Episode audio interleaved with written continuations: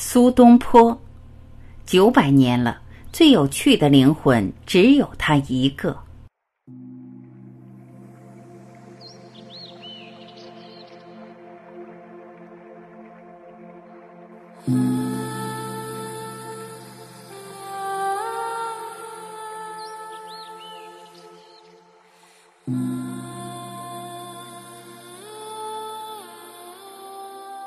好看的皮囊千篇一律，有趣的灵魂万里挑一。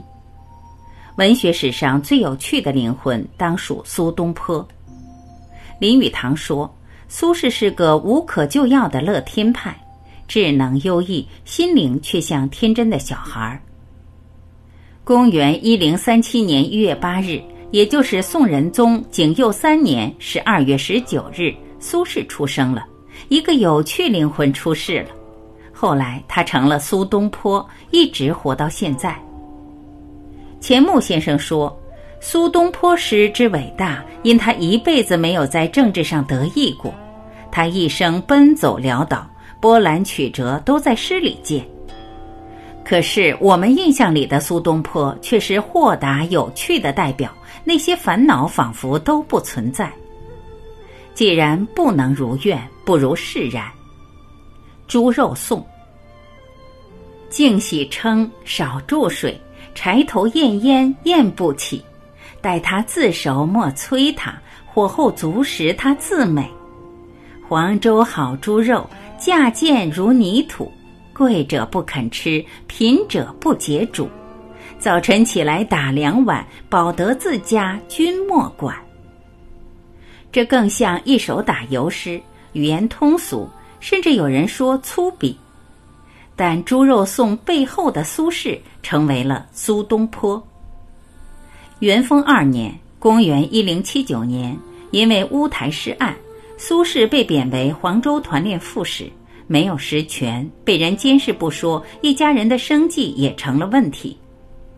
苏轼放下读书人的身段，挽起袖子，带着一家人开垦种地，俨然一个农夫，活脱脱的自己动手丰衣足食。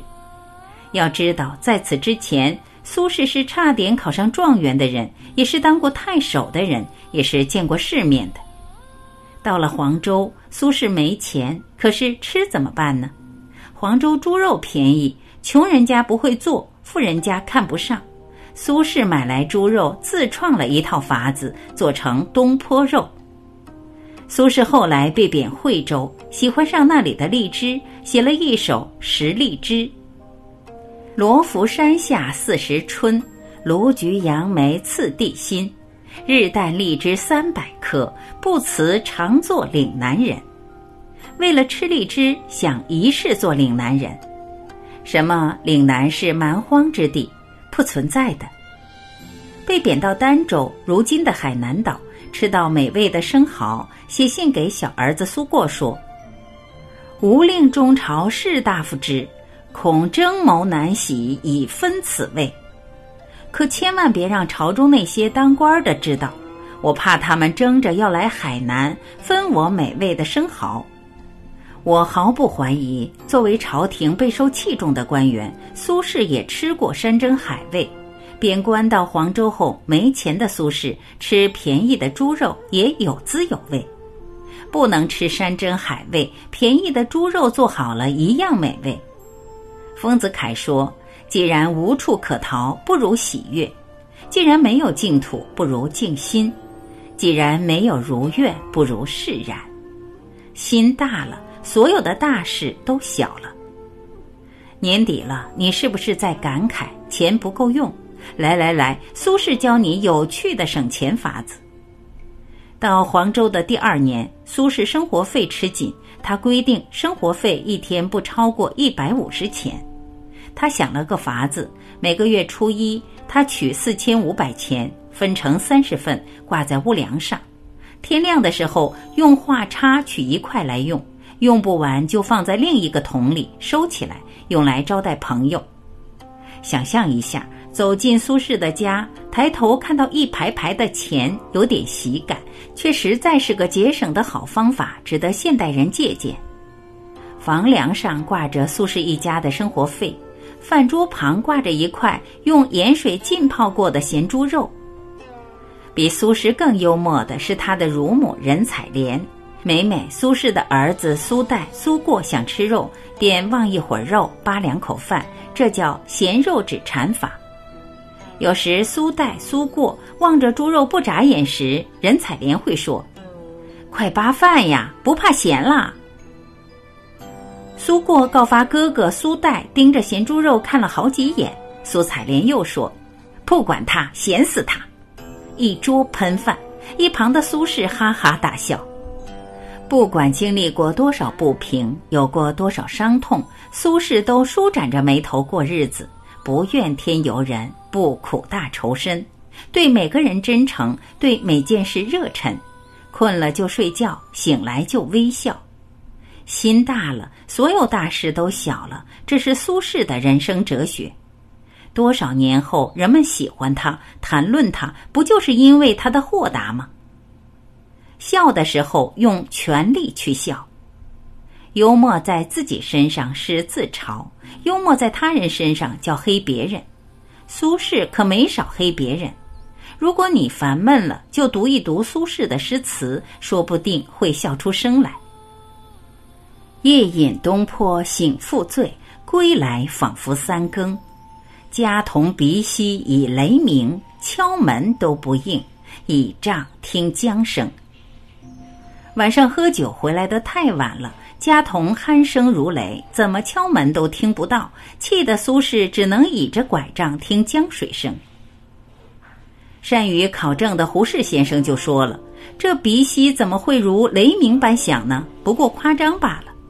如果说苏轼对家童只是夸张，那么对陈继常呢？陈继常十分怕老婆，苏轼就写了。”寄吴德人兼简陈继常诗调侃他说：“龙丘居士夜可怜，谈空说有夜不眠。忽闻河东狮子吼，拄杖落手心茫然。”翻译过来就是：“我的朋友真可怜，谈论佛法忘睡眠。忽听老婆一声吼，手杖落地心发抖。”这句诗演变成一个成语“河东狮吼”，成为怕老婆的专用词。而陈继常怕老婆的名声也传到了现在。苏轼还调侃过张先，张先八十五岁纳了个小妾，苏轼写张子也年八十五，上闻买妾数股，令作诗。锦鲤先生自笑狂，莫欺九尺鬓眉苍。诗人老去莺莺在，公子归来燕燕忙。住下湘君犹有尺。江南刺史已无常，平生谬作安昌客，略遣彭轩到后堂。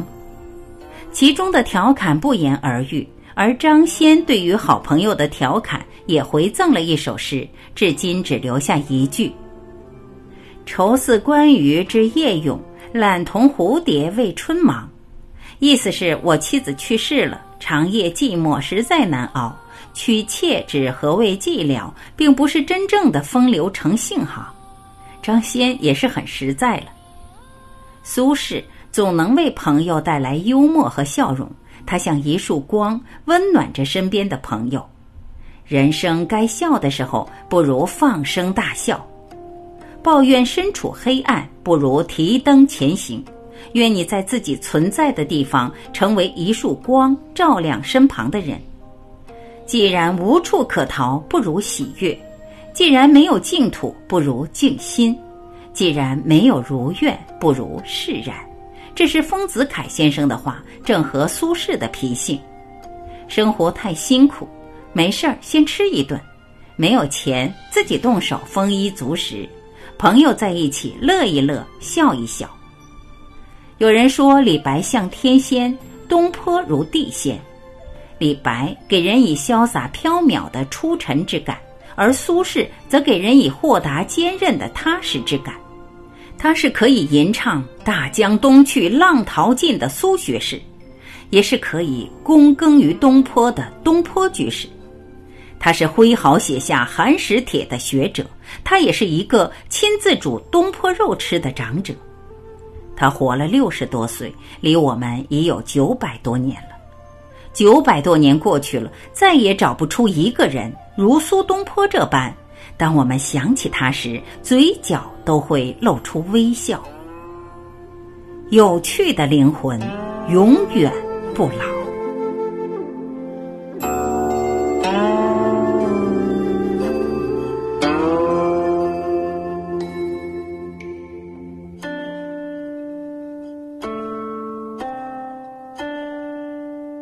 感谢聆听，我是晚琪，我们明天再会。